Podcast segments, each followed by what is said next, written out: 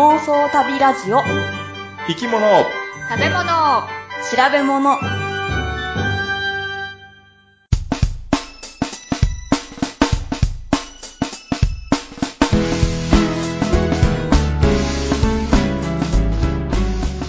この番組は世界中の見てみたい生き物食べてみたい料理訪れてみたい国についてなかなかそのチャンスのない3人が調べたことをもとに妄想力を働かせながら語り合うラジオ番組です。うちの猫は走り回ります。グッチーです。みかんを拾ってくれてありがとう。こちこです。アジアゾウの寝室にお邪魔してきました、たまです。象のアジアしゾ寝室？そう。ベ、ベッドがあるんですか？布団ですか？ベッドですか？床派やったね。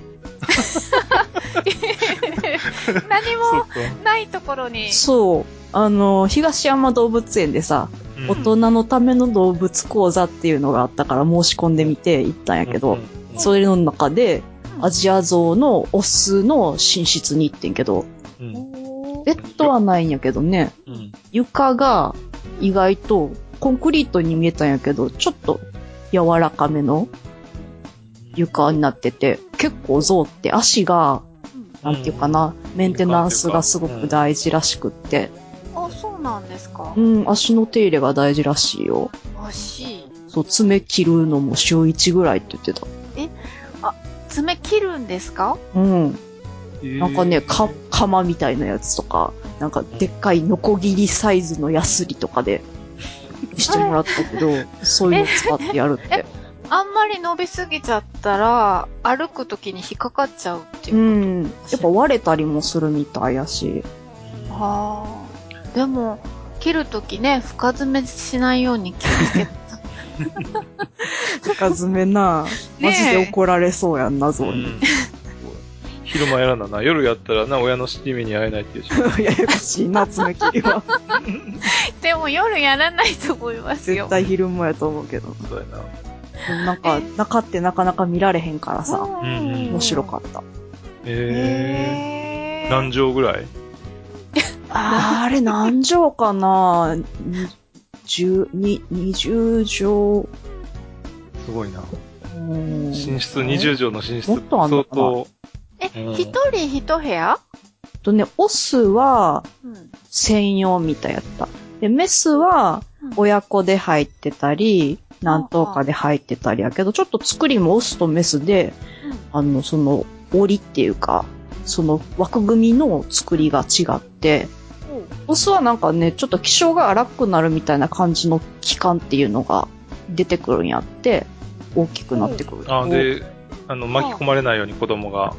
うん、で、なんか、檻の網網が細かめになってたりとかうん。して、違うみたい。で、お母さんと子供は添い寝する感じで寝るのかしらね？あれ？ゾウって本当に、こう、うん。ピタンと横になって寝るの？え、どうやって腹ばい？横？あ座り方っていうか寝方、でもね、結構頻繁に寝返りを打つっていう話は聞いたのは覚えてるな。や寝相が悪いんだ。っぱり体重が重いから、あうん。ある程度で、もう一回起きて、なんかご飯食べたりとかして、もう一回反対側に向いて寝るっていうものらし。あー、そうか、床ずれができちゃうかもしれないね。あまり。ね一晩でもできちゃうんかもね。なんとにゃもんね。うん。あー、そうですね。うーん。で、み、みかんを拾ったって？あ、違う、拾ってもらったの。あ、拾ってもらった。誰に？あのね、知り合いと一緒に電車に乗ってたんですよ。うん。で、あの、もう一人のその、彼女が、あの、足元にうん袋をね、置いてたの。うん。みかんがいっぱい入ってるやつ。いっぱい入ってた。そしたら、それがコロンって転がったんですよね。ああ。そしたらみかんがバーって。で、一個だけ？いや、はいだから、みかん、どうだろう？いくつぐらい入ってたのかな？ちっちゃいのが50個とか持ってたかな？ってんな。うん、すごいいっぱい。あの、ちょうど、なんかみかん、お家で鳴ったやつをもらったんですよ。ああ。へえう。ん、で、すごくたくさんいただいて、うんで、それがあんまり重いから膝の上に乗せてると重いからっていうことで足元に置いてたら、うん。そしたらなんかの拍子にコロンって転がっちゃって、で、バーって、もう本当に なんか、扇形にもブワそうそうそう、ーバーっていっちゃって、わーって思って、で、あの、一生懸命集めたんですけど、でも、誰も結構みんな見て見ぬふりをするのね。ま。もう結構向かいの、その、座るところもみんな座ってたんですけど、なんかみんな、まあなんか寝てるのかよくわかんないけど。だけど一人だけ高校生の男の子がね、すごい手伝ってくれたの、集めるの集めるの。で、なんかすごく可愛くって、うんで、まあお礼を言ったんだけど、その後で、やっぱお礼として、あの、これみかんちょっとあげた方がいいかしらっていう話になったのね、二人で。うんだけどさ、ほら、おばさんたち声が大きいから前にいるから聞こえるじゃん。おばさんたちそはしたらも声がでかい。う、そうそう。そしたらもうさ、すごい恥ずかしそうにどんどんなってっちゃって、もううつむいちゃって。だから結局、みかんはあげなかったんですけど、うん。まあ、ここでもし聞いてたら、あのみかんを披露してくれた大量のみかんのあれを。彼が、ううんん、ありがとう。嬉しかっったです。はい。で、プーチーさんは？あの、うちのね、うんナツくんなんですけど、うんた。この間、あの、ツイッターの、はい。あの、アンケートで。皆さんちょっと答えていただいたんですけど、はい。あの、うちのね、ナツくんなんですが、トイレの後に、そこら中こう走り回るんですよね。うん。うん。で、それって、えー他の猫もあるんかなと思って、うん。うん。あのーちょっとツイッターで聞いてみたら、うん。とその、暴れるっていうのが約30%、えー暴れないというのが約半分、さ50%。おで、するのとしないのがいるよっていうのが7%で、えー犬もするよっていうのが10%。私も大体ね。ここに入ってます。うん。ということで、うん。まあ、だいたい3分の1ぐらいなのかな？うん。のお猫が、うん。そう言ってトイレの後に暴れ回ると。いうことらしいよですね。く聞くけどね。うん。あ、やっぱ聞く？もう昔買ってたんじゃなかったっけね、えあ買ってた。うん。どうだった？タマさんが暴れるんじゃなくて？うちはね、静かよ。落ち着いてる。そう。飼ってた子はね、なかったかな。うん。でも、そういう猫飼ってる人の話聞くと、割とみんなおトイレ入って呼んで、うん。共通で知ってるみたいな感じだったけど。そんな名前までついてるんですね、おトイレ入おトイレ入みんなそう言ってんのかどうかわからんけど。うんへえ。すっきりした、やったーって思うんですよね、きっと。やったーって思うよ。あのー私がし、うちの子は、えっ、ー、と、する前に、すごく暴れるんですよ。おうん。する前がちょっとなんかもやもやするんですよね。で、する時もすごい、あの、ハードなんですよ。もう、すごく、ワンワン吠えながら、ぐるぐるぐるぐるぐるぐるぐるって回るんですよ。うん。で、あとは静かなんですけど、まあね、と、そのね、まあ、なぜそんなことするのかなっていうのが、一応調べてはみたんやけど、うん。まあ、あんまり、その、はっきりとした原因はわからないねんけども、うん。安全な、その寝床というか、あそこから離れた場所で、えー用を足して、で、猛ダッシュで帰るっていう、そういう説があるらしくて、トイレと自分の居場所っていうのはかなり離れてるもんなんですか？猫ちゃん。猫はそうみたいよ。やっぱり、えっ、と、排泄中はうん。結構その無防備な状態なんで、うん。すごい緊張すると。うん。ああ。そっから一一時も早く、うん。えー自分の寝床まで戻っていくっていうおーことらしいねんけども、でも、はっきりと分かってない。あと、あの、トイレの前に暴れる猫もいるみたいでさ、うん。ああ、じゃあうちのあの、ワン君と一緒ですね。うん。まあでもそういう場合はね、いろんな、なんかあの、原因があるらしくて、例えばトイレがあまり綺麗じゃないなとか、おーあとは、ちょっと排泄に痛みを伴うというか、そういう場合もあったり。ああ、ああ、子供の時飼ってた犬がね、うん。血だったのよ。うん。あれ、この話しましたっけ？前聞いたことあるけど。あれですよね。あ、番組で話したかな？うんうん。うん。だと思うだから、かわいそうだった。うん。ギョギョギョーンって泣いて。うん。なので、まあそういうのもあるから、あの、一概に一つの原因ってわけではないけども、とりあえず観察をして、ううんん。あまりにもちょっと砂が少ないとかさ、なんかそういうとこでも、あの、暴れるというか、行きたいんやけど行かれへん、どうしようっていう風な感じの暴れる場合もあるみたいよ。えーああ、砂がじゃあちょっと少ないからっていうこと、うん。そう、そういうこともあるちょっとこのトイレ。気に入らないやって。うん。あー猫って神経質ですしね。うん、結構神経質やで。今日はね、えっ、と、久々の、えーメール会ということで、ぱいメールをいただきましたので、それを紹介しつつ、雑談したいなと思いますんで、よろしくお願いします。はい。はい、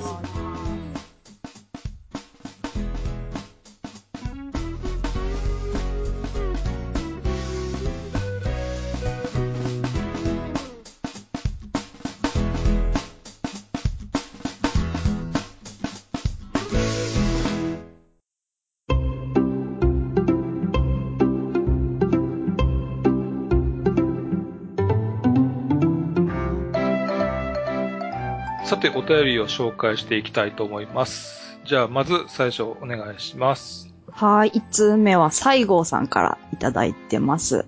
グッチーさん、ポチコさん、タマさん、こんにちは。いつも楽しくほんのりする番組をありがとうございます。自分は最新配信までお便り書かない新年でしたが、先日のセカザツのオフ会でタマさんとお話をさせていただきメールを送りますと約束をしたので筆を取りました。この番組は旅カフェを聞いてるとなぜだかこちらも聞きたくなるという法則にのっとり聞かせていただくようになりました。自分は北海道に2年ほど住んでおり、グッチさんの話が少し、少しならず共感でき、北海道の良さと大変さ、両方理解でき、とても親近感があります。グッチーさんの生き物博識ぶりには脱帽いたします。他の方の印象についてはまた今度、かっこ笑いと。で、その後ね、その後もう一回ね、お返事もいただいてて、その、えーっと、北海道に2年間住んでらっしゃった時、まあだいぶ昔ですねと。仕事で赴任したのですが、2年間は道南以外を、2年間で道南以外は回りました。一番印象深いのは、宗谷岬の景色と、これなんて読むんやろ？ポロホロノベじゃないかな。ポロノベうん。で、トナカイを見た時でしょうか？ということです。どうもありがとうごありざいます。がとうございました。そう。実際に西郷さんにはお会いしまして、うん。で、メールその場でメールを送るっていう言葉をこう引き出したので、もうちゃんとその約束を守ってくださったという。ありがとうございます。ありがとうございます。とっても律儀な方なんですね。そね、妄想旅カフェの法則でしょ？う。あ、そうなん？うん。勝手につけたけどい。や、分かってるんですけど。初耳やったけどな。うん。そう、そうなんやね。うん。グッチーさんの生き物博識ぶりに脱帽って。うん。いや、調べてるからだけの話なんやけどね。まあね、だって、調べたこと以外は喋られへん。そうやな。まあそうや。その他の方の印象についてはまた今度、かっこ笑いの、笑いがどういう意味かなと思って。なあ、どうしたらいいんやろ。う ん笑う、笑えるエピソードってことなんかな？えー、うちなんかやったっけ？記憶いや、知にはない。らんけど。うん。ポチコさんの方に、ことについてはこう、だって番組で聞いてる印象を送ってくれるわけやろ？うんうん。うちはさ、実際に会っちゃったやんああ、はいはい。が、ダイレクトに来るよ。うん。怖いな。そうだね。第一印象というか、そこの番組の中身の話じゃないもんね。うん。ああ、素の私っていうことですか、ああ。でもこのセカザツのオフ会うん。で、初めて会った人に番組を聞いたことがある人は、なんか思ってたのと違うみたいな感じのことを、言われました？うん何度か言われた。うん。え、そうですか？私は初めて会った時、割と、なんとなく想像通り、ほんま、うん、そんなに違和感がなかったですね。おう。うん。うちはポチコさんは、こう、意外とでっかいなって思って。ちっちゃい人だと思いました。なんかこう、どうしてもリスが頭をこう、あ、そっかそっか。タンマさんだって結構大きいよね。うん、うちも。あれ、私より大きい ?162 ぐらいあるけど。違うか、同じぐらいだね、じゃあ。最高。うん。そう、グッチさん大きいもんね。うんあ、グッチさん何センチあるんですか？えー、177、8ぐらいかな。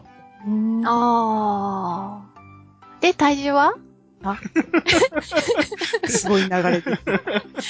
ちょっと意地悪してみました。最近ね、うん毎日、あのー体重を、あの、ツイートしてる人がいて、うん。で、その人よりは、今のところ、あ、この間まで、えー下回っててんけど、うん。その人がちょっとずつ下がってんねやんか、体重が。おーで相対的に負けてるからさ。相対的に負けてるな。だから目標はそれな。相対的に勝つっていうことな。うんいや、そこを一番、ああ、大丈夫やと思ってたのが、あ安心材料やった。そうそうそうそうはいはいはいはいはいはい。周りにでも太ってる方とかいらっしゃらないんですか？とあんまりいないなで俺、最近本当に食べないはずやのに、うん。全然その痩せていかへんねんなやっぱり消費してないんじゃない？消費してないよなやっぱりね、年齢的にね、年齢的にもそうかもしれない。うん基礎代謝が落ちていくんですね。うんそう。でも最近はちょっと本当に、事務所の中にこもりきりの、ちょっと仕事も、なそんな感じになってるから、あんまり動かへんもん。ほんまに、万歩計多分見たらね、あ、うんちょっと iPhone で見てみるからね、万歩計。あ、うんマンポキャン。え、入れてあるんだ。いや、なんかあれ、あるやんか、あの、えっと。あ、もう入ってんのあれって。うん、入ってる入ってえ、る。履いてますか？ヘルスケアっていうやつで、うんうん。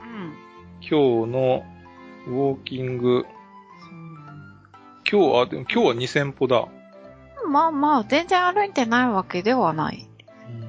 そうだな。あ、でも今日はちょっと外回り、外に出たからな。昨日はね、901歩。やっぱ最低1000歩歩かなきゃ。そうやな。そういう時はちょっと家に帰る前にまた一周してくるとか？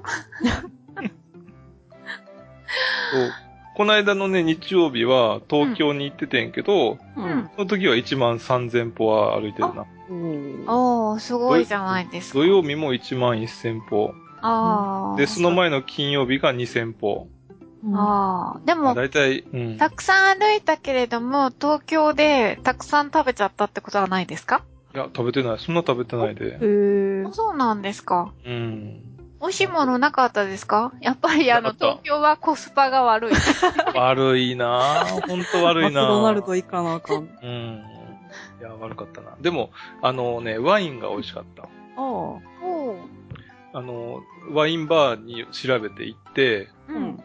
で、その、ワインが900円で3種類飲み比べできるって言って、へえ。なかなか良かったよ。で、あ、これ美味しいなって思ったやつ、こうもう一杯おかわりっていう。うんああ。それって一種類につき、どのぐらい入ってるんですか、なんていうの、グラスワインでオーダーしたやつの半分ないぐらいかな、ああ。じゃあ本当に何口かで終わっちゃう感じですか？そうそうそう。まあ、テイスティングみたいな感じになるのかな？ああ、私ね、この間ね、食事に行ったところが、あのー、普通のグラスワインもあるんだけど、うんその、やっぱりテイスティング用って感じで、50ml おーで、もオーダーできるんですよ。うんうん。で、いっぱい種類があって、50で頼めるのも。だから、いろいろ本当に味わって、で、これが美味しかったら、それを、まあ、もちろんボトルでも頼めるし、また次の時にはなんか頼んだりもできるし、みたいな感じだって、あ、すごいいいシステムだなと思って。うんで、お値段もそれな、その、それ用にちゃんと安いし。うんうん今結構あるんですかね、そういうところが。うんそうかもだってね。飲んでみなきゃわからないそうですもんね。そうそう。まあな。そうなんですよね。あの、説明読んでも、なんかあんまりピンとこワないインのし。説明はピンときたことないな。うんですよね。だからもう本当に、なんかまあもうめん、だから面倒だから、いつもハウスワインとかさ、まあ一番上のでいいやとかなっちゃいますよね。うん で、東京でどっか行かれたんですか？そんな理科の時間っていうラジオ番組があまったて、ですか？またですか？それでよくあの、一緒につるんでそうそうますね。そう、うん。仲良しやな。仲良しですね。仲良し。うん。で、あの、科学博物館、あの、えー東京国立の科学博物館に、えーっと、みんなで行こうっていうツアーがあって、うんで、まあたまたまっていうか、それに合わせて別のちょっと用事があって、なんか、勉強になりましたかじゃあ？あ、勉強になったよ。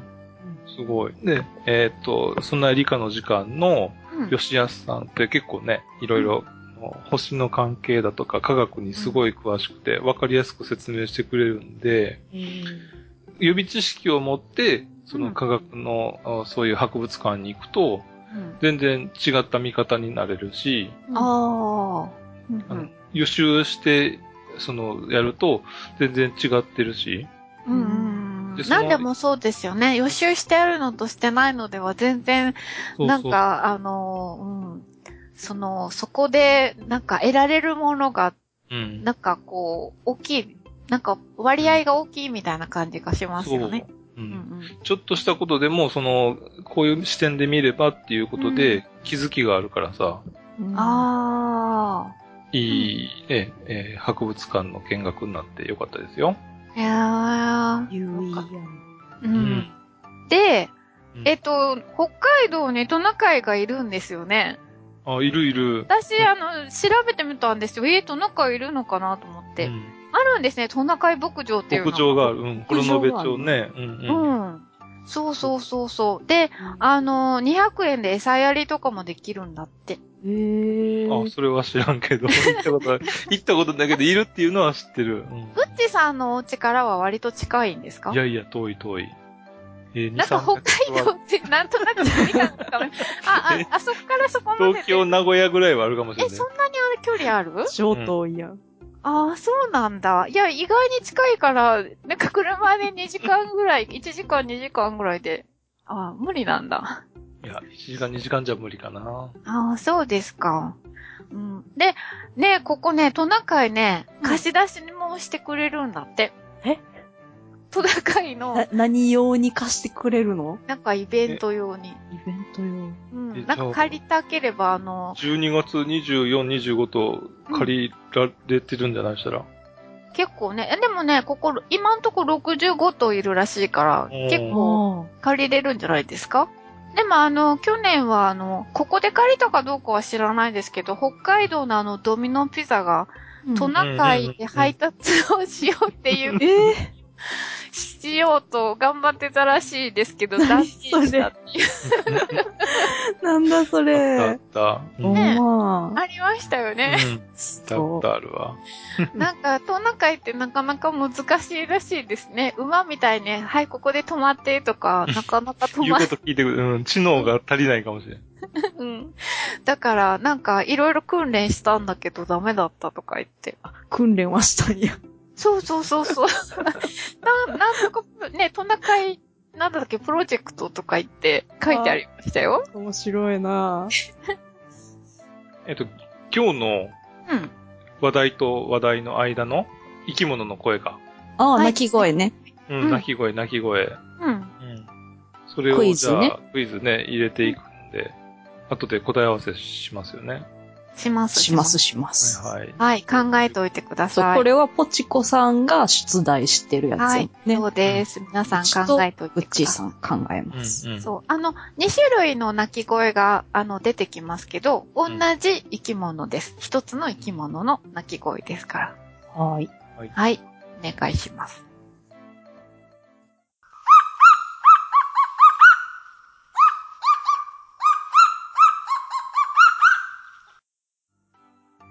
じゃあ、次行きますかね。はーい。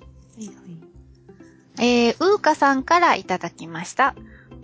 えー、ポチコさん、たまさん、ぐっちーさん、こんにちは。ラジオネーム、うーかです。いつもいつも楽しく聞いています。イブとクリスマスはひどい風邪をひいて寝込んでいました。病み上がりに起き上がって妄想タブラジオを聞いたら元気が出てきました。ありがとう。いつもまったりな3人のやりとりに癒されています。というメールと、その後にですね、これちょっと、ね、クリスマスの話で、年末に聞いたずいぶん前のなんですけど、うん。割とあの、最近もう一通いただいてまして、えっ、と、いつも楽しく聞かせて、ん？違うな。いつも楽しく聞きまくってます。はいはい。すごいですね。聞きまくっていただいてます。はい。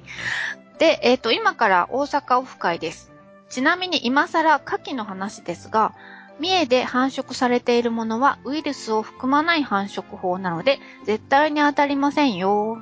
知っていたらごめんなさい。あと、リクエスト来てるかもしれないけれど、私の動物リクエストはヘビです。湖の水面を走るのを目の当たりにして感動しました。で、は、って書いてあります。ありがとうございます。さん、ありがとうございありがとうます。ございます。うかさんも実はさっきの西郷さんと同じで、あの、大阪であったセカダツのオフ会でお会いした。うん。あそうなんですかそうそう。うで、この2通目にもらってるメールで、今から大阪オフ会ですって書いてるのは多分、いかや、これじゃないの。多分これは、あの、セカザツとか、た畳の目とかのリスナーさんが主催したオフ会に行くっていう話を聞いてたから、多分それのことやと思う。うん独立系の、なんだろう本人は来ないけどっていう。そうそうそうんうん。あね。へえ。う。すごいよね、オフそ会が。んなのがあるんですか？うん。え、リスナーのみのオフ会？そうそううん。すごいね。うんへえ。いや、でもなんか、うちの番組ではやってほしくないな。なんでどういうこと？なんかき話題に、いないところで話題にされちゃう？あそんなことはないですか？あ。でも話題にはさすがに出るんじゃないの？うん基本的にそのために、あの、集まるんやろそうだ、話題を共有するために集まるからな。うん。なんか気になるじゃないですか。ああ、なんかもう、隠しマイクとか置きたいな。へえ。でも楽しそうでいいですね。ねうん。で、牡蠣の話ですけど、うんそうなんですか？私はよく牡蠣については知りませんが。うん。三重県は、おそらくやねんけど、うん、ね、ここの三重県っていうところは、うん、えー、多分ね、あのー、えっと、ノロウイルスを、えっと、含まないようにっていうよりかは、なんかね、周りの方で、あの、いろんな条件があって、うん。その条件にえー達した場合は出荷しないとか、あとはあの、ん加熱用にするだとか、うん。っていう風にして安全を確保してると思あ、そうなんですか。う。うん。へえ。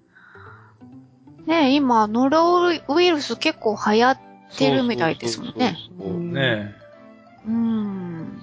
いや、もう、だって絶対無理やで、そんな防ぐのなんてね。と思うねんけど、まあ、それでだから危険な状態なやつは出さないようにしてるっていうことかなとは思うけど。へえ、そうですか。でもね、三重県の牡蠣って美味しいですよね。うんうんほら、前、バックパッカーじゃない時でしたっけ？なんかの時に、みんなであの、ガンガン焼き食べに行ったじゃないですか。。あれあ、の、なんていうの？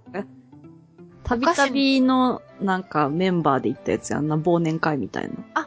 そうだっあー初めて会ったそうか時のそうや、そうや。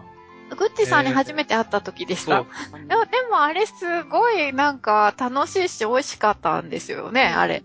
なん、かあの、お菓子のカンカンみたいな中に牡蠣を入れて、で、コンロの上に乗っけて、で、火を通すっていうのね。うんうん。なんか蒸し焼きになってうて。ん。うん。あ蒸し焼き美味しいよな。うん。あれ美味しかった。あれ確か、三重の牡蠣じゃなかったっけなうーん、あ、そうなの。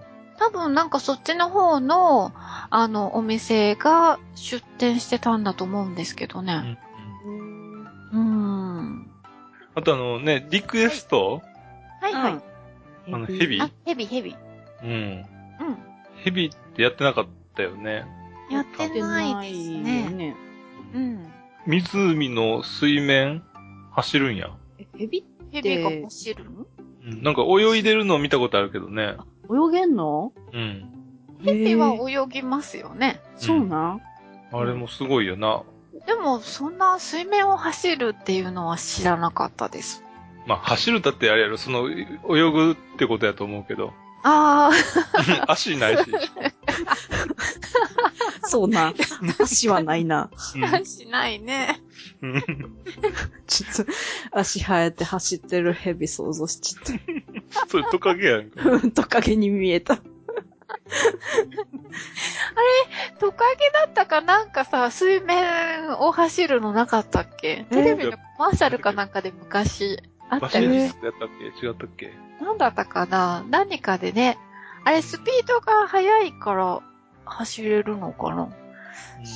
沈む前に、あの、次を出せばいいんでしょ？そうそうそう。それはさ、人間でも そういうのをよく言うじゃないですか。なんか全然論理的にはできるはずなんだけど。できないよね、なかなかね。うん。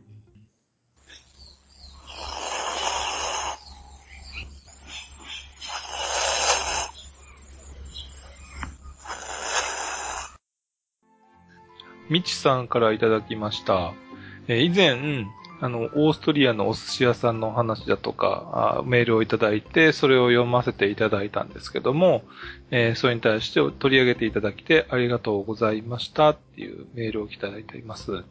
で、えーっと、今回はお知らせですということで、えーっと、場違いと思いますが、2月3日の朝4時5分に、えー NHK の明日への言葉に出演しますっていうメッセージだったんですけども、うんこれもう、えー放送というか、えーっと、配信の時にはもうかなり、えー後になってしまっているんですが、ずいぶん前ですね。ええ2017年の2月3日に、えー放送された、えー明日のお言葉、これ、ラジオやねんな。そうなんですね。はい。最初テレビやと思って、あれテレビないなぁと思って、で、全然、あの、聞けてなかったんやけど、そうそう。あの、なんか、夜中からずっとやってるラジオ深夜便深っ夜便で。ていうのの、こう、流れみたいですね。私、すごい早起きして聞きました。聞いた？聞かせていただきました。おー。4時5分。そうそうそうそう、目覚ましちゃんと鳴らして布団の中で聞いてましたけど、だから半分ぐらいしか聞いてない。半分夢の中だったんで。あの、このミッチさん、ご本名、あの、紹介してもいいっておっしゃったんで、橋本道則さんっておっしゃるんですけど、あの、ギタリストなんですね。うん。うん。で、それも、あの、左手のギタリストっていう。左手の？のうん、左手だけで、あの、演奏されるんですよ。えうん普。通左手で押さえて右手でジャンやんな。そうなんですよ。だからね、不思議でしょ？うん。あのー左手で押さえながら、弾いてるのかな？うんへあの、そうね、もともとはクラシックギターを演奏されてたんだけど、まあ、ご病気で、右半身が麻痺して、あの、動かないのでっていうことで、で、左手で弾くように、そのギターもちょっと改良したらしいですね。で、クラシックギターではやっぱり音が出ないので、エレキギターを使って。うん。だから、音はそんなに大きくないんですけど、でも本当に綺麗な音が。あの、本当に普通にして、あの、聞くと、あの、YouTube とかで検索していただくと聞けると思うんですけど、うん。私はそれで聞いたんですけど、で、あの、番組の中でもね、あの、何曲か流してましたけど、すごくあの、素敵な、うん、演奏をされる方です。へうん。ーうん、探してみてください。で、今度、いつだったかな？なんかベトナムにもそういう方がいらっしゃるみたいで。ああ、なんか、ベトナムに行きはるんやね。4そう月かなうん。で、なんかあの、その方と共演するコンサートを開くだそうですよ。うん。うん、ホーチミンで。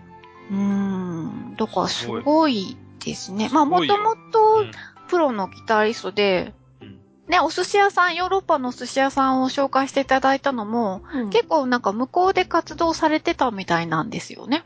へえ。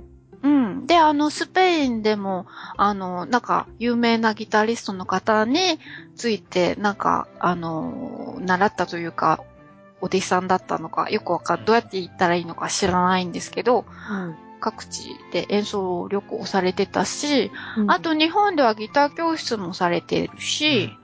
あとあの、ギターの教則本もお書かれてるそうなんで、もしあのギター、あの、ほら、よく学生時代とかやりますよね。やるやる。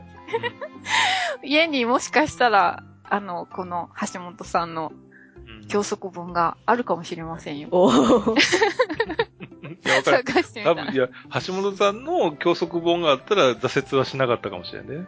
あ 挫折はしたぞと。ープロになってる。うん、そうそうそうそう。ブッチーさんはいつ挫折した？ええそうだ、大学入ってからやったかな。そうなんや。結構長く、え、え、グッチさんい？やいや、始め、始めた。え、始めたってや、やってみたのが。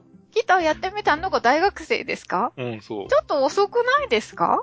ええそうかな。中学校、高校とかが多いイメージ。うんうん、そうそう、イメージ的には。私、あの、中学校でしたよ。私も中学校やったな。ほんまに、う。うんん。やっぱり女の子は早熟なの。あ ーそうかもしれんね。あの、で、橋本さんの、えーインタビューの、うん。あの、様子がね、様子ってあれやけど、あの、文字起こししてる人がいてさ、へえ。え結構、うん、あの、そういうサイトがあって、ー、当日は全然ちょっと聞けなかったんやけど、うんその文字起こししたやつを聞いて、いや、み、見て、うんうん。左手で紡ぐ命のメロディーかな？っていう題名のやつで検索すると、お多分出てくると思う。そうですか。うんええすごい。で、生い立ちだとかも紹介されてたし、ー。うんで、うんもしかしたら、あの、ラジオ深夜便のホームページで、うんあの、もう一度放送っていう、放送がね、あの、ストリーミングで聞ける場合があるので、へえ。えーチェックしてるとうんいいかもしれないなと。うんそうですか。うんええー。うん。なのでね、もし、興味があれば、うん。検索してみるといいかなと思います。はい。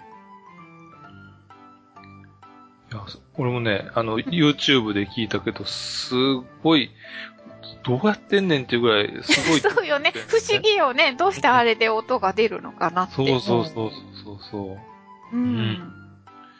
いやー、すごい、感動したわ。普通に、あの、演奏するよりも、なんか綺麗な感じがする。うん。そうですよねうん。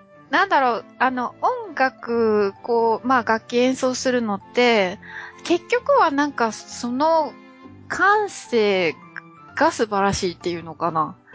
うん。うん。あの、若い方とかは割とその技術ね、あのーすごく、なんだろう。まあギターでもピアノでも何でもそうだろうけど、すごくこう、指が回りますよっていう感じに、こう、なってる人が多いじゃないですか。だけど、だんだんやっぱりそれで感性を磨いていくのか、うんある程度になってくると、割とその人の、なんだろう、その人の、なんかが現れるんですよね。なんでしょうね。早い曲の方が割とノリノリでできちゃうみたいな感じがあるんだけど、でもそれができるようになるのって、その人がずっと積み重ねてきたものがあるから、みたいな感じがするんですよね。だからなんかそういうものがきっと、この橋本さんにはあるんだろうなと思って。うん。だからこう聞いててすごくなんていうのかな。引き込まれるというかさ。ううんん。うん、普通こう、あんまりつまんないと、こう YouTube でもこう、なんとかの曲聴きたいなと思ってこう検索しても、うん最後までなかなか聴ききれないことが多いじゃないすぐ止められるから。そうそうそうそう。だけど最後まで聴けるような演奏がっうんていう演奏っていうのは、やっぱり何かその人がずっと培ってきたものとか、なんかその人の、なんか特別なものがあるんだろうなと思って。そういうものがやっぱりその芸術、音楽でも芸術でもそうなんだけど、なんか大事なんだろうなって思ったりはしましたね。うん。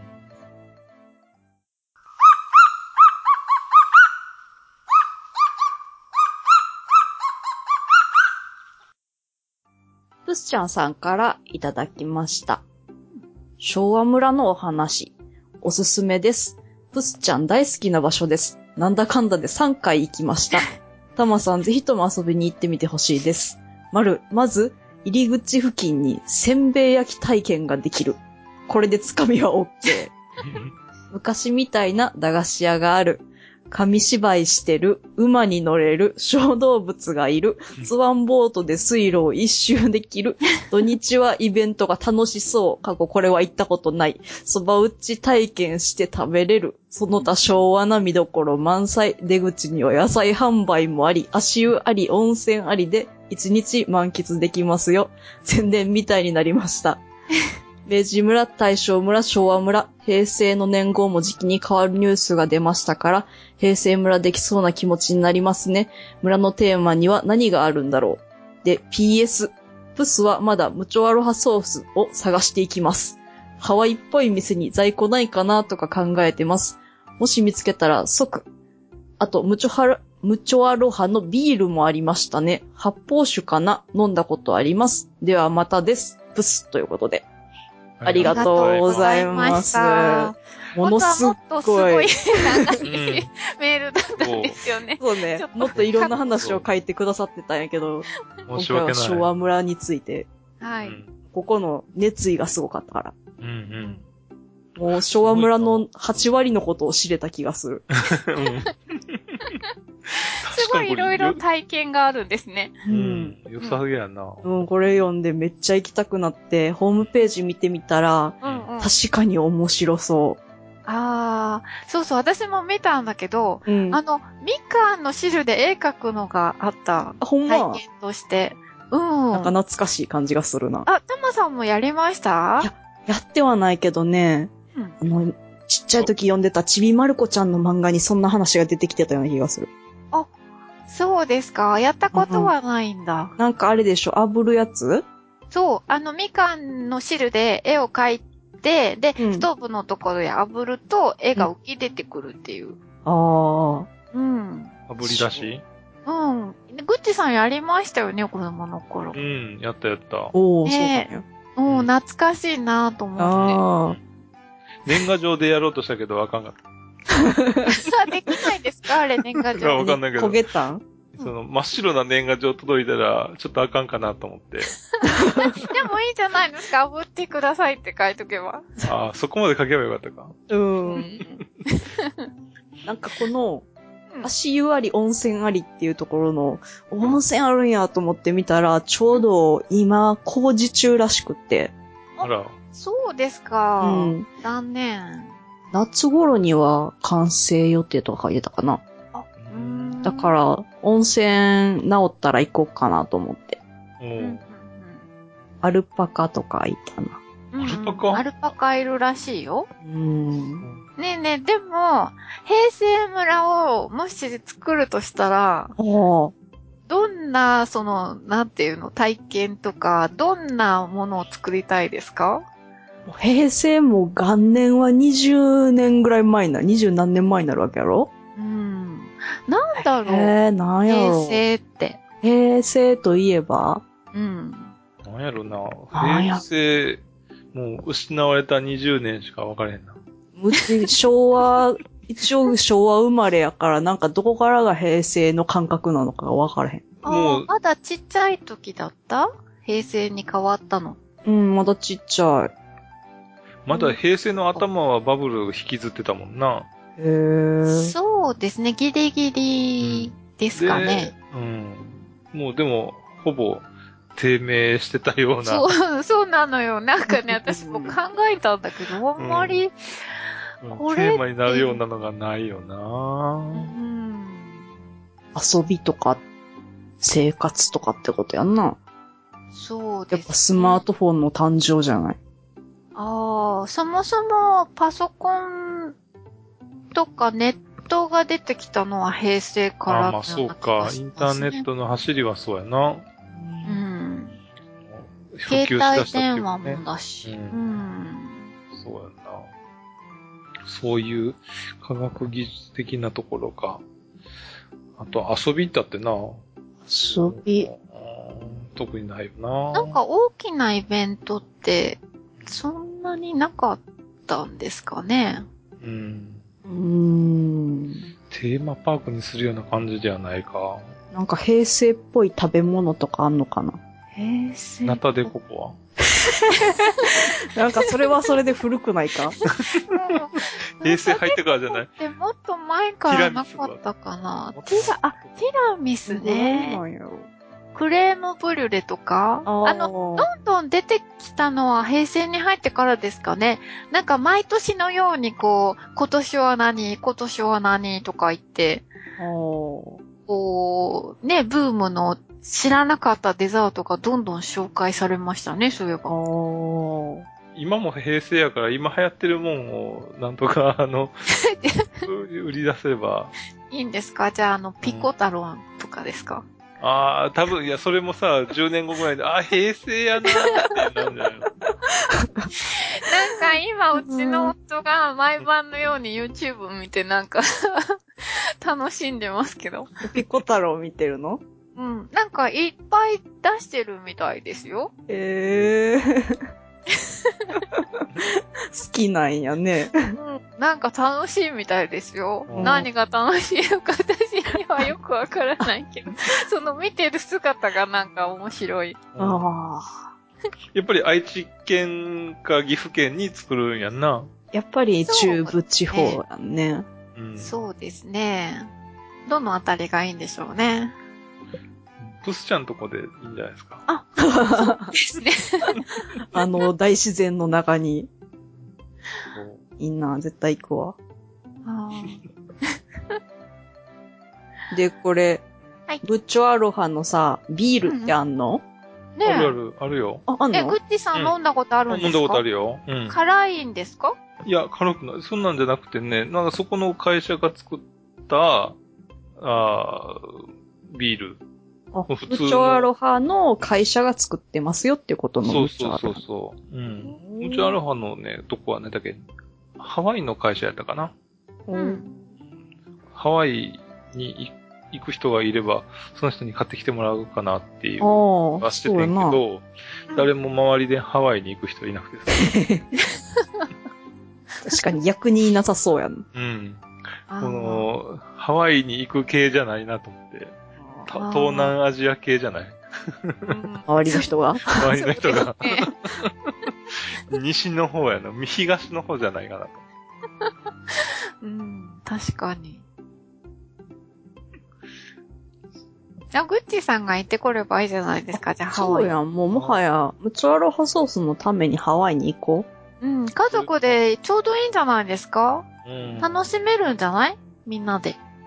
あでも今年のね、今年の末っていうか、えーっと、今年の2017、2018の、えー冬休みの間にイギリスに行く予定しててさ。う。あ、そうなん？うん4人でですか？そうそう。うん。おハッピーで。どこ行くの？イギリスの。イギリスのね、あの、うちのね、えーっと、えーっと、かみさんのうん。お姉さんがうん。夫婦で住んではって、うん。どの辺なんですか？えーっとね、カンブリアっていうとこやねんけど、ちょうど湖水地方に近いのかな、あー、ピーター・ラビットのとこそうそうそうそうそう。うんうん。ただね、冬場で何もないよって言われてんねんけど。そうですよ。うん夏に行かなきゃすごく寒くないですか？そういえば。そう。そうやね。でも夏はちょっとね、仕事も忙しくて、なかなか夏は行かれへんので、うん。まあ、とりあえず冬時しかとりあえず行かれへんなっていう。あさすがにイギリスにムチョアロハがある確率はな、低いない。な。うん。ーまあでもイギリスパブがあちこちにあるから毎晩飲んだくれてればいいじゃないですか。うん でも田舎やからな。田舎でもちゃんとパブは一軒ありますよ、ちゃんと。うん。うん。うん。そうやな。じゃあちょっとそっちの方で行って、うん。なんだっけ、フィッシュチップスも最近はなんだっけ、えー、魚が取れないんやったかな？なんかそんなんで。あ、そうなんですか、うん魚あらが、まなんだか中で聞いたなと思って。ええうんじゃあ結構、な、何？食べられない、高くなってるのかな？うん、みたいよ。ええうーんじゃあ何を食べればいいんでしょうね、イギリスに行ったらね。え、何食べたいんやろな。スコッチエッグぐらいかな、パブで。うどんなんそれ？あのー、たま、あの、ゆで卵が入った、なんうんか外がハンバーグで。お知りません？知らなで、半分に今度ポンと切ると、外側は、あの、えっと、ハンバーグの種で、卵が、なんて、ゆで卵が、い。おーポン。と、こう、見えるっていう。へもーあのとしては単純よね。うんうんうんううん。ん。でゆで卵、まずゆで卵を作って、その前に、えっ、と、ひき肉というか肉をそうするとハンバーグのハンバーグ種をを、こう、回して、ま、丸めて、で、それを焼くっていうか、揚げるか、大きいから意外とね、火入る焼くのね、あれね。大変。あの、揚げるか、まあ、オーブンで焼くかして、うん。で、それを半分にポンと切って、出てくると結構こう見た目に綺麗じゃないですか。うんうんでもなんか割と食べましたよ。私、まあ随分昔ですけどね、イギリスに行った時。パブとかにありましたよ。おなんか割と定番なんじゃないかな。どこでもありましたけど。あ、あとね、ジャケットポテトっていう、こうメニューの中にコーナーがあって、うん。ほら、サンドイッチとかハンバーガーとかあるのと同じで、うんジャケットポテトっていうコーナーがあるんですよ。で、そこにハムとかチーズとか、なん、あとなんだろう、コールスローとか、いろいろこう書いてあるのね。うん。で、何かなと思うでしょ？うん。要は、ポテトをそのままじゃがいもね、うん。を、あの、あれどうするのかな？火、丸々火を通すんですよ。うん茹でるのか焼くのか知らないんですけど、うん大。きいまま？で大きいまま。うん。で、その上に、うんだから、チーズならチーズが乗ってるし、コールスローなら、こう、サラダが、こう、コールスローサラダが乗ってるし、ハムならハムが乗ってるし、みたいなのおー。出てくるの。いろいろ、だから、あのううんん。じゃがバターでいいんじゃない？じゃが、うん。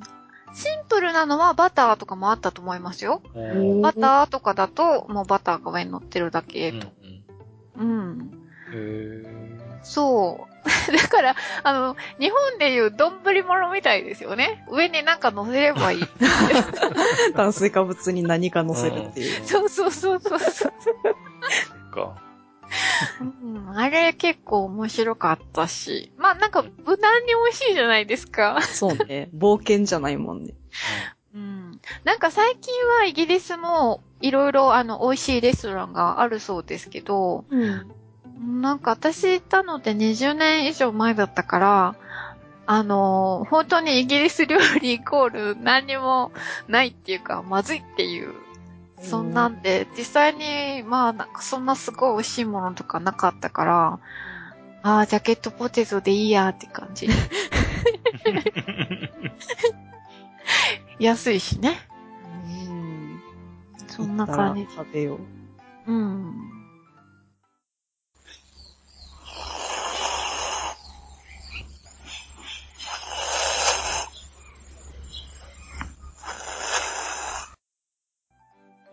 チュンさんからいただきました。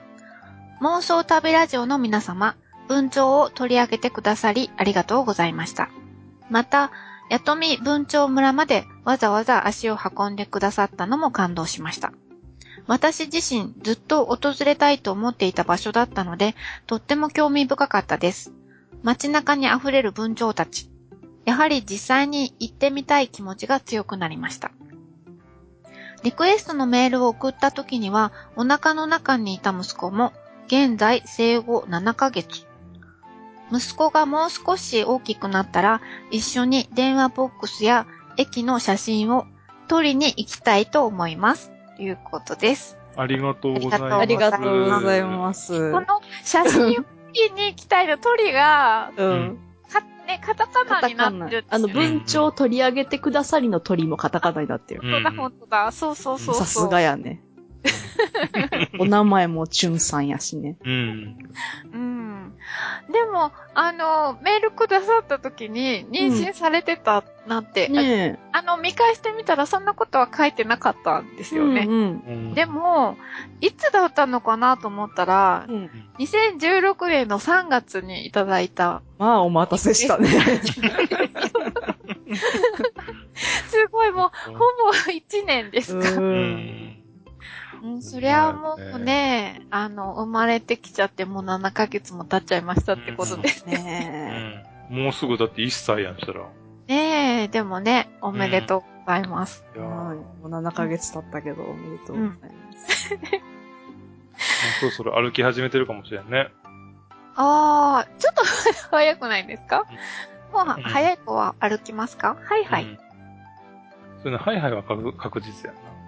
あうんだってね、どうやったっけど、1歳にだってさ、ー餅を一生背負わして歩かせるっていう行事がさ、あるねん、どっか。北海道でもあるの。やったうん、え？なんかお餅うん。で、あとなんかさ、うん。なんやっけ、そろばんとか、うんお札とかなんかいろんなの並べてどれに行くかっていうやつとか、うんうんあれも1歳の時なのかなうん。1歳かな？うん。え？そういうところもあそろるよね。ばんとか並べてどこへ行くか、その子にさ、好きなもの取っておいでっていう。そうそうそう。うん。で、どれを取ったからこの子は将来こんな感じみたいなやつじゃなかったうんうっけ、ん。そう。あへえ、なんか将来を占うんですね、それで。うん、うんそんな感じ。うん。へえ。え、うんで、お餅を背負うのは、なんか、意味があるんですかお餅を背負って、うん。多分食いっぱぐれないようにとか、そんなそういう意味やなんかなと思ってたんやけど。おー。うん。えな、なんですか？そのリュックサックみたいに背負うんですか？うん。なんか、この絵が想像できなあれいですけど。どうやって背負ってたっけ？うん。いや、でもあれも実際には背負うっていうよりか、ちょっと乗せてっていう、で、一歩二歩歩くみたいな、そんな感じだと思うけどな。あんまりはっきり覚えてないなへえ。え歩かされた方？うん、歩かされたか、それかうん弟とかが歩かされてるのを見たか、あそれか自分が歩いてる写真を見たのか、あ。うんああ、はいはい。うん忘れちゃった。そうよね、一歳の時。だから、弟さんや妹さんの時だったら、もしかしたら、あの、もうタマさんがちょっと大きくなってるから、記憶にあるかもしれないよね。まあなんか一切覚えてないんじゃないやっぱり。そうね。ね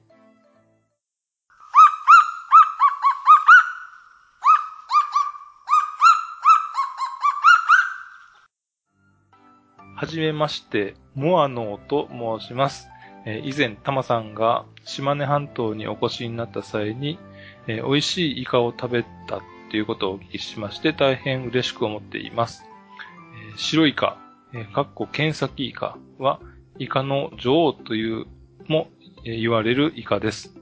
が、イカの王様、アオリカについて教えていただければと思っています。ということです。ありがとうごあざいます。りがとうございました。じゃあ、アオリイカはリクエストということで。うん。はいうんだから、すごいまた先になりますけど、そうね。気長に待っててくださいね。すごいめっちゃ先やん計。算したら秋頃になりそうや。あ、そうですか？うんだいたいあれですか？一年待ち、一年は待たないかぐらい。い。い。でも最近また結構リクエストいただいてるから、だいたい1年ぐらいをめどにしてもらえたらいいかな。あ1年待てるぞという方は、リクエストをいただければ。あ、うん。なんかすごい繁盛している、なんかこう、通販の、なんていうの？会社みたいですね。そんなあで あの、通販でね、あと最近、あの、うん。ハンバーグ、美味しいハンバーグをテレビで紹介されたらしくて、あの、なんていうの、あの、通販で売っている方？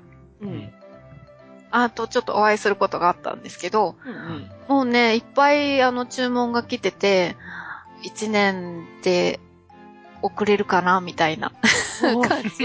ええだからもう、本当に気長に待っててくださる方ー。だけ注文してくださいっていう、うん。うん、ことらしくて、すごく流行って、繁盛してて。すごいね。うんなんか、それと同じですね、うちも。繁盛してるな。月に1個しかできんからな、うちらの店は。生産能力をアップさせようとは思ってはいないですね。そうですね。うん。趣味だから。うん。まあでも、はい。あの、気長に待ってもいいよっていう方は、ぜひどんどんリクエストください。なんかね、さっきさ、うんあの、イカの女王はいはい。ケンサキイカが、そう、白イカ。ですか？うん、白イカ、ケンサキイカってうう。ん。いう風にあったけども、うんイカって結構いろんな種類あるやん。うんはいはい、あ一番ります。ね、多いのがね、スルメイカ。う。うんん。で、このスルメイカって夏が旬で、うん。で、胴体があってさ、う。うんん。胴体の方の先の方にだけ耳が三角、四角、全部で四角っていうのかな。三角形の耳がついて、えー一番水揚げが多いっていうスルメイカ。うん。で、ヤリイカっていうのもあって、うん。このヤリイカは冬から春が旬で、で、胴体の真ん中ぐらいまで耳があるね。うん。うん。結構三角形が長細くい三角形になってるっていうか。そうですね。耳を取ると、うん。お腹がピューって裂けちゃいますよね。うんうん。でもで皮が剥きやすい。うんうんうん。そうそうそうそう。えー、まあ、スルメイカとヤリイカはね、旬が違うっていうのもあるし、うん。そんなに、えーまあ、あんまり間違える、間違えていうか、それを、そういうとこだけ見とけばうん。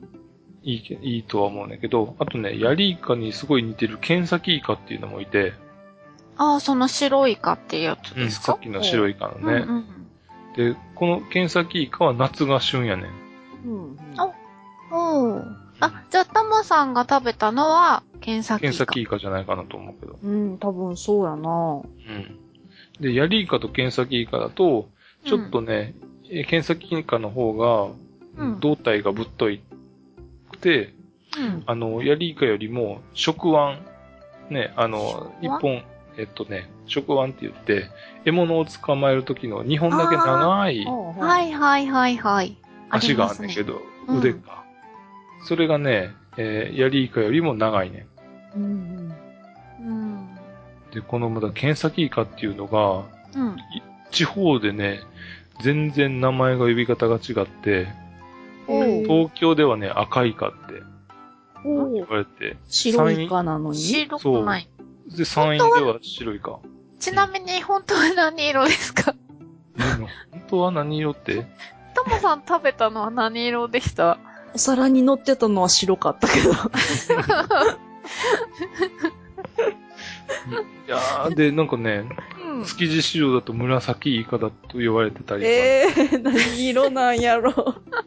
そうやね。へえ。今日わからんやろ。うん。でそんな風にいろんな名前が呼ばれててさ、うん。へそういうの結構あるよね。あの、地方で呼び方が違うってやつ。うん、うん呼び方が違うのはありますけど、でも色がそんなに違ってくるのは不思議ですね。ーうん、不思議。と、その、アオリイカは夏が旬。えっ、と、すごい高級品で、築地市場でうん。売り買いされるイカでいくと、そのスルメイカがね、1キロあたり500円ぐらいなのが、うん。アオリイカは1キロあたり2000円から4000円。うん、全然違うね。うん。これまた普、通では売ってないですもんね、なかなか、うんスーパーは。そう、売ってないと思うわ。うんで、多分ね、アオリイカも、ちょっと死んで時間経つと真っ白になってあんまり美味しそうじゃないと思うよな。ね、あの、美味しそうなのが透明な、ああ生き、生きたやつっていうか、うん。うんうん。うんああいうやつがいいやつだと思うねんけど、うん。ちょっと時間経っちゃうと、うん。すぐ白くなっちゃうよね。一回、イカの釣りに行ってみたいなと思うんだけど、イカ釣り。イカってどうするの？ええっとね、漁をやるときはさ、夜中に上から電気照らして、うん。で、うん。針を垂らして、それで釣ってた、釣ってるっていうかさ、あれ、餌なくてももう本当に寄ってくるんですか？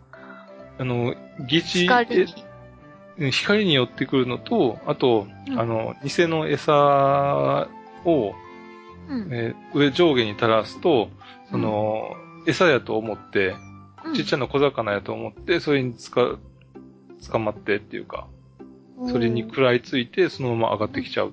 ああ、私、釣ってすぐのやつが食べてみたい。ねえ、それ食べてみたいよね。コリコリなんか美味しいい。って聞きますよね。でもうん一度もそんなのは食べたことがないから。うん。私がこの島根のその三保関っていう漁港で食べたやつは、うん。多分ほんまに釣ってきて、うん。すぐ朝ごはんで出たみたいなやつやったけど、おあ、そっか、夜釣ってきたんだ。食感がすごく良かった。ええいいなぁ、うこれはん美。味しい。うんなかなかこういうのってさ、旬のものって、その場所に行かないと食べられへんの多いよね。そうね。そうですね。一応、なんていうの、物自体は東京なり、その、都市の方に集まってくるんやろうけど、うん。本当に美味しい状態で、地元の人が食べてる状態でってなると、かなり難しいかもしれんな。う。そうんですね。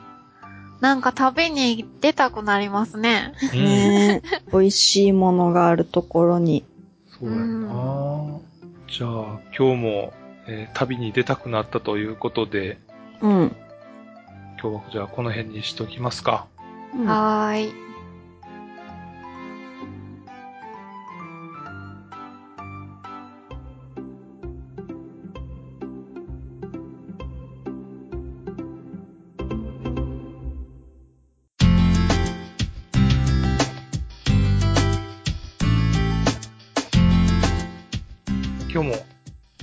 6通のメールにお答えをしてきたんですけども、うん。その、えー合間合間に流れていた音？生き物の生き物の鳴き声。声クイズ。うん、クイズ。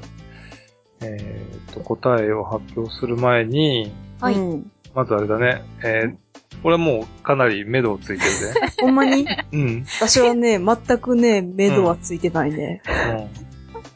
なんか、グッチーさん当てそうな気がします。まあ、じゃあ、まず絶対当たらないうちから行くわ。うん。うん。1個目のやつを聞いたときは、うん。猿かなって思って、うん。で、2個目の再生したら、猿じゃないじゃんってなって。うん。うん。なので、よくわからないけど、猿です。猿じゃないけど さ。そっか。じゃあ、グッチーさん正解は？玉尾くんです。違います。え？玉尾くんの割にはなんかこう、周りがジャングルっぽい声してなかったっけ？そう、俺も100%確信持っててんけど。そうですかうんジャングルに声。いる玉尾くんですか？なんか自信満々やったのに。えー、私なんだ、なんだ、えーあー、違います。ブブー。絶対、玉尾くんのいびきやと思った。あ、でもそれはなんとなくわかるけど。うん。えー、正解は？正解は、カグー。カグーっていうね、鳥。鳥なん鳥です。じゃあ2個目のは、普通に鳴き声ってこと？鳴き声というか、うなり声というか、あの2個目は私があの取ってきたんですけど、取ってきたの？はい、あの、カグーって、あの、ニューカレドニアにいて、ニューカレドニアのあの、国鳥国の鳥なんですよ。えー、で、あのー動物園で飼われているんですね。うん。で、その動物園に行って、そんで、あの、一生懸命撮ろうと思って、うん。あの、犬のような鳴き声をするっていう風に、うん。あの、うん書いてあったんで、うんずっとこう、レコーダーを手に、うん。永遠と、えっとずっと家具を追いかけつつ、泣け泣けって言って、あの、してたんですけど、うん。なんかね、つがいで買われてるんですね。うん。なんかね、一つのところがどうも、あの、仲がよろしくないかな。オスが追いかければ、メスがどっか行っちゃうし、って感じで、うん追いかけて、でもじーっと止まってて、ちょっと追いかけると、向こうがまた、逃げていくみたいな感じで、で、そのオスが、うーって、うなってた。そのう わかん、どういう意味があるのかわからないんですけど、だいたいそんな、あの、こう、もう、かなり長い間そこにいたので、もうなんかそこの夫婦のことは随分分かったんですよね。うん多分ちょっと今日は、あの、どうも、あの、ね、オスの方が、どうだいどうだいって、こう、ね、寄っていくんですけど、今日はそんな気分じゃないのっていう感じですかね。うーって言ってうーって言ってたような気がします。改めて聞いてみる後で。うんうんで、もう一つの方が、まあ、あの、あの、探して、音源を探して、あの、はい、したんですけど、あの、そういう、本当はそういう鳴き声もするらしいです。で、ちなみにですね、カグーは飛べない鳥です。ほで、割とね、大きいんですよ。うんカラスよりも大きいかなう。鶏ぐらい？鶏ほどは大きくないかな。なんかね、カラスを太らせた感じかな。おお。丸々っと太らせた色は？色はね、グレーというか、ちょっとブルーがかったグレうん。ー。うん。で、あの、普段はつるんとしてるんですけど、うん。なんかこう、なんていうの？あの、俺はすごいんだぞって見せたい時なのか、なんか、歩く、こう、なんかちょっと興奮した時とかに、トサカがこう、パッと立つんですよ。うん。なんかそれが可愛くって、うん。で、あの、ニューカレドニアのあっちこっちのお土産屋さんで、カグーのぬいぐるみが売られてます。へえ。うん。今、家具を見てみたけど、すごいね。面白いね。検索してみたら。うん。なかなか可愛いでしょ？インテリア家具正規販売店家具。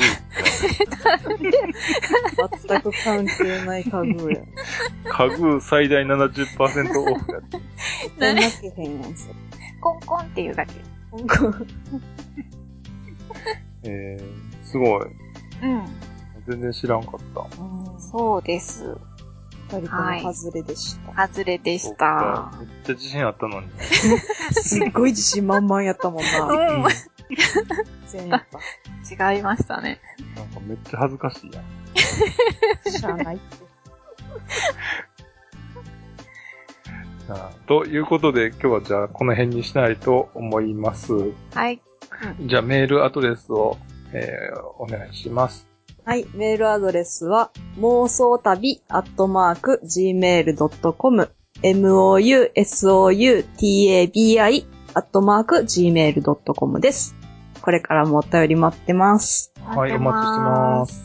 はいね、紹介するのもちょっとね、時間的に、えっ、と、タイムラグがあったり、ね、あの、えーと、リクエストにお答えできるのがちょっとだけタイムラグがあるかもしれないですが、ぜひぜひ送ってください。はい。ください。お願いします。ということで、今回はこの辺にしたいと思います。では、さようなら。さようなら。